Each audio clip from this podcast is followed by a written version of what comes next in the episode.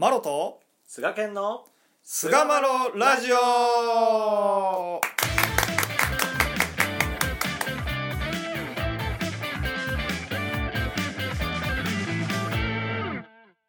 さあそれでは始まりました。第408回菅マロラジオ、はい。えー今回はですね「楽しめの十分条件」という名前で、えーお話をしていきたいと思います。どうぞよろしくお願いいたします、よろしくお願いします。えーまあこのねラジオが一番最初にねこう楽しめっていうような話題をあの取り上げたような記憶遠い記憶があるんですけれども。遠い昔な感じです遠いね遠い昔に、えーこう記憶があるんですけれどうんも、うん。あのはい。なんかまあ楽しめってねこう一歩間違うと楽しい自分がなんか楽しいと感じるっていうことを追い求めてしまうというか、まあ、そういうふうになりがちなんじゃないかなっていうことをちょっと思い出しててですね。うん。うんあるあるそうではないんじゃないかなと。うん。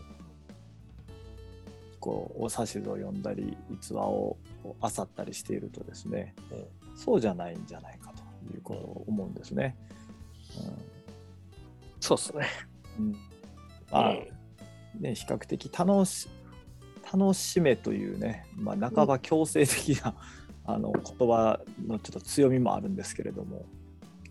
まあ、この楽しむためのですね楽しめというところの、うん。まあ、必要条件ではないのかなと思ったりするんですけど、まあ、十分条件、うん。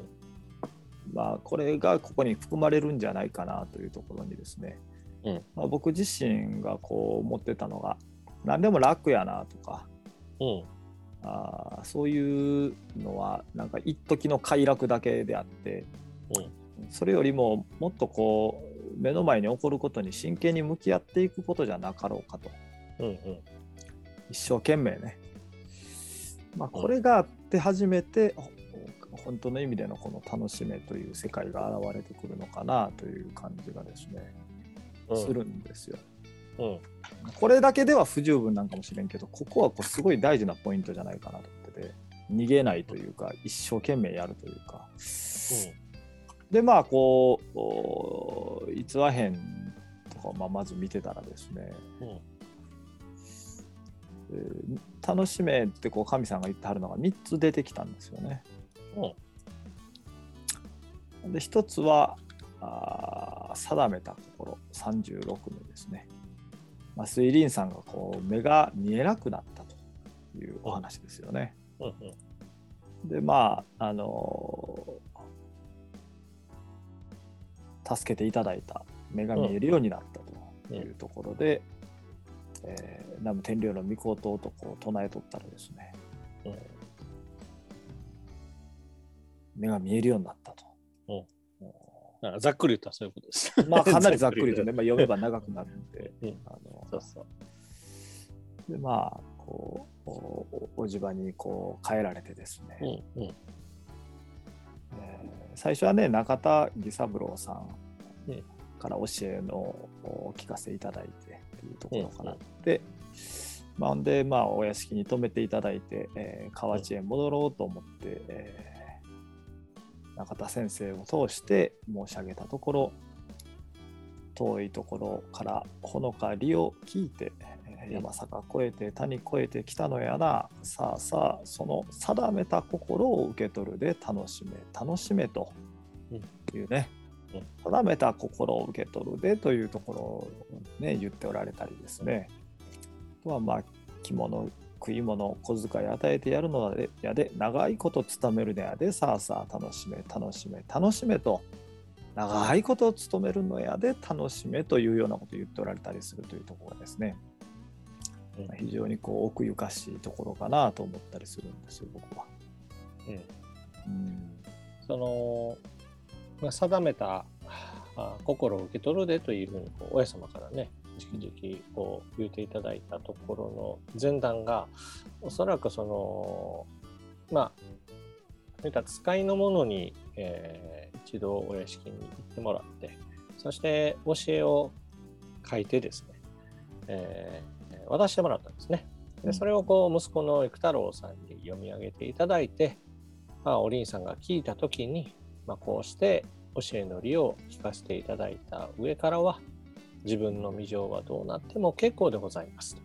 我が家の因縁裸足のためには暑さ寒さをいとわず日本の杖にすがってでも助け一条のために通らせていただきます。と今後親子3人はたとえ火の中水の中でも道ならば喜んで通らせていただきますという、うん、この心定めのことをおっしゃっているんだなと。思います、ね、なるほどね、うん、しっかりとこう心を定めて神さんと相対したところで楽しめという言葉が下っていると。そういうこと。また、雪の日という、これも増井凛さんのね、44番、雪の日というお話がありますよね。はい。はい、これもまあ、あのね、ああ、こんな日にも人が来る、なんと誠の人やな、ああ、難儀やろうな、と、こう、親様が仰せくださって待っておられたと。で、こう帰ってこられてですね、まあ寒かったわけですよ。凍えながら7時半の道を帰ってきてですね。で、まあ、こう、ようようお屋敷へ帰ったらですね、まあ、そこにいた人たちが、あの、みんな世話してくれて、火鉢をこう寄せてきてくれて、温めてくれてね、ようやく体が温まってきて、親様のところへご挨拶に上がったら、親様がようこそ帰ってきたな、親神が手を引いて連れて帰ったのやで、あちらにいてもこちらにいても全て難儀やったな、その中にて喜んでいたな。さあさあ親神が十分十分受け取るで、どんなことも皆受け取るで守護するで、そこで楽しめ、楽しめ、楽しめと言われてですね、えー、式に変えると、難儀やったと、その中にて喜んでいて、それを十分受け取っておられる。そこで楽しめという言葉があ言われているというこれもね非常に、えー、いろいろな学びがある楽しめじゃないかなと僕は思うんですよね。うん、うん、本当にね思います。ねでさらに「先を楽しめ」というね47のご逸話もあるんですけれども、うん、あで松あの中田義三郎先生の逸話ですけれども、はい、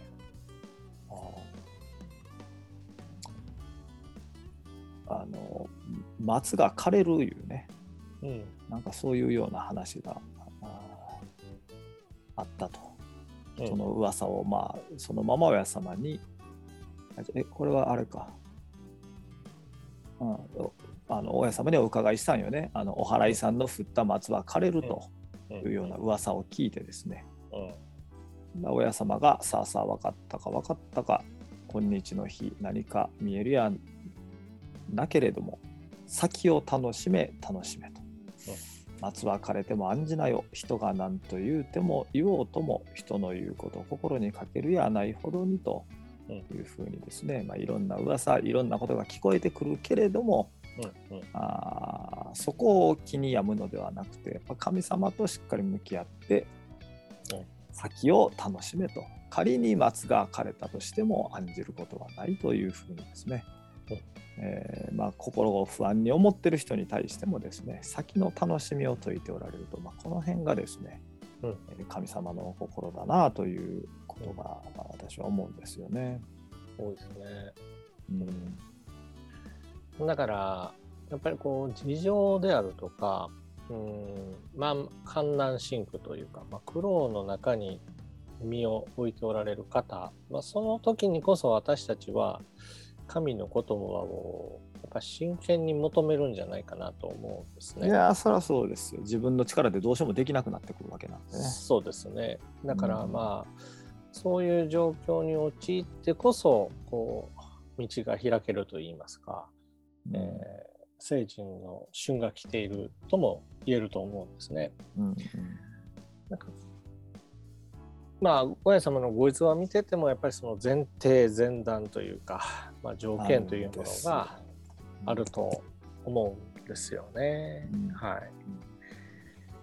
い。こう苦労がある、まあ、暑い中があるからこそ寒い涼しいということのありがたさがわかるし、まあ、寒いということがあるからこそむくみの働きのありがたさがわかるっていうこの暑い寒いの理が分からなければやっぱこう何にも分からんというふうにこう先人はねあ、そりゃそうやな。教えていただいている。まあ、この未情事情があるから元通りの姿っていうのがありがたいっていうのが分かるわけなんですよね、やっぱりね。そうですね。だから私たちはとかくこの、まあ、未情っていうところを避けたいというこう信仰になりがちやと思うんですね。まあ、それはそうであります。そういったことがない方がそれはいいに越したことはないわけですけども、まあ、しかしながらあそういったあまあいわゆる人生の中のアクシデントというアクシデントを通してあの日常のありがたさということをこう再度こう振り返って味わうことができるんではないかなと思うんですよね。やっぱりね、こう、お指図とか見ててもね、やっぱ未情を楽しめ、事情を楽しめっていうのはめちゃくちゃ多いし、成分委員のね、まあ、うん。あの、諸井正一さんが書かれた成分委員にもね、えー明治8年からこちらへ、えーご教祖様、たびたびのご苦労でござりますが、お越しになりますたびに、お迎えの人員は増えるばかりでござりまして、15年のこの年は、千何百という迎え人でありましたとは、実にご苦労はおいたわしい中にも嬉しきことではございませんか。これ、鳥も直さず、お道盛大になりました証拠でありまして、神様の仰せに、節から芽が出る、芽が出る、どんな節もあるで、いかなる節といえども、節を楽しめ、節がなくては芽が出んでと聞かせてくだされてある通りというふうにですね、節を楽しむんです。僕らね、治ったこととか、自分の思い通りにいったこととか、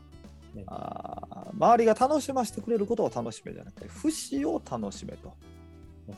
あーそこで楽しんだら楽しみの芽が出るっていうことだと思うんですよね。うんうん。節を楽しむっていうところがやっぱ神様の言われてる楽しめの非常にこう大事なポイントじゃないかなと思うんですよね。いや本当にその通りだなとうん。思いますね。まあその現実から目を背けるっていうことではあは違うよね。あうん。ではないということなんですけどもうんそのまあ現実をなんとかこう変えていくというかなんとか対処していくっていう現実とはぎ実際は向き合いつつですね。しかしその中に込められた神の思いをお求め通らせてもらうというところのこの精神的なこの心のお動きというか。やっぱあれちゃう？やっぱ借り借り物の世界にいるっていうことをさ、思って良きことも悪しきことも全部神さんが導いてくれてるんだという大前提にやっぱり立つっていうところがやっぱりね。そうですね。うんその特にその、うん悪いことが起こったら、まあ、自分自身の懺悔といいますか悪かったことをこう反省する向きっていうのがやっぱ強いんですけどそれよりかは病気暮らしにこう導いてくださる手引きなんだというところをやっぱ強く思うことがそうだね。必要なんじゃゃないかなと思いますね。お指図にもね、さあさあ身の内の触り、痛み悩みは神の手引きとも諭したる、さあさあ楽しめ、楽しめ。心のりは受け取りてあるという指図もあるようにですね、痛み悩みが神さんの手引きなんやと即座に思えたらですね、あのもうまずその時点でね、少し心を取り直せるわけですよ。これ神さんの手引きなんかと。でそこでさあさあ楽しめと言うてここでお神さん手引きなんやなと。まあ辛いのは辛いですけれどもた確かにね。手引きなんやなと思えたら節からそういう楽しんだ心のりが芽吹いていくということじゃないのかなとそういういやそこの通りそういうことやと思いますね。とねうんまあ、教理で考えてもやっぱりこう困った事情が起こってくるのはやっぱりその不足であるとか喜べない、えー不満足の心っていうのが元になってるはずなんですね。うんでそれで現れてきた出来事っていうのは、まあ、自分にとって不都合な出来事だと。まあ、そこでまた不足をする。でまた不足の事態が起こる。で不足をする。っていうことがこう繰り返されていってるこれがまあ従来のといいますか世間の通り方だと思うんですけど、そこを不測の事態の時に満足を収めるまた人を助けるという心を取り直していくっていうことを積み重ねていくことによって運命を変えていく切り開いていくという心の道を示したのがこの大道ではないかなと。思うんですね。でまあ、どんな日もあるっちゅう私でもいっぱいあってさ、うんうん、長くの道すがらなら照る日もあれば曇る日もある。雨も降れば風も吹く。どんな日もあると。これから聞き分けて心たっぷり大きく持って収めば収まると、まあ、いろんなことがあっても、まあ、どんな日もあるなと。雨の日もある何もあると大きい大きい心で、えー、心を収めていけばねいろんなことが収まってくると。トンとなる日もならん日もあるよう聞き分け。なるもならん因縁聞き分け。何も案じることはありやせんでよう楽しめ楽しめと。ここもですね、なるもならんもこう因縁をしっかり聞き分けて案じることはないなと心をしっかりとこう持って初めてこう世を楽しめ楽しめの世界が現れてくるんじゃないかなと思うんですよね。いや本当そうですね。やっぱだからこの楽しめのまあ十分条件というね名前をこう付けさせていただきましたけれどもやっぱこう未情事情っていうのは必ず起こってきますんで、そこから嫌だとか自分が悪いとかそういう攻め方をするんじゃなくて何が何を俺の成長に向けて神さんがメッセージを送ってくださるのかなという神さんの思惑から逃げずにこうしっかりと向き合うということですよね。整体していくということで初めてですね神さんの言われるこう楽しめの世界観がこう目の前にパーッと開けてくるんじゃないかなと僕は思うんですね。やっぱこうねやりたいことをやるから楽しめなんだとか自分の思い通りに行くから楽しいんだ嫌なことから逃げてでも楽しめなんだっていうところはですねもしかするとちょっとこう神様の言われている楽しめの楽しめの世界からちょっと外れてしまうんじゃないかな。それよりもですね起こってきたことにどんな思惑が込められているかということをしっかり見つめてその中でなるほどというところを掴んで心からなるほどなと神の手引きがここにあったなとこう楽しんでいくところに楽しめ楽しめの世界が広がっていくんじゃないかなというところでですね第408回楽しめの十分条件終わりにいたしたいと思います。どうもありがとうございました。ありがとうございました。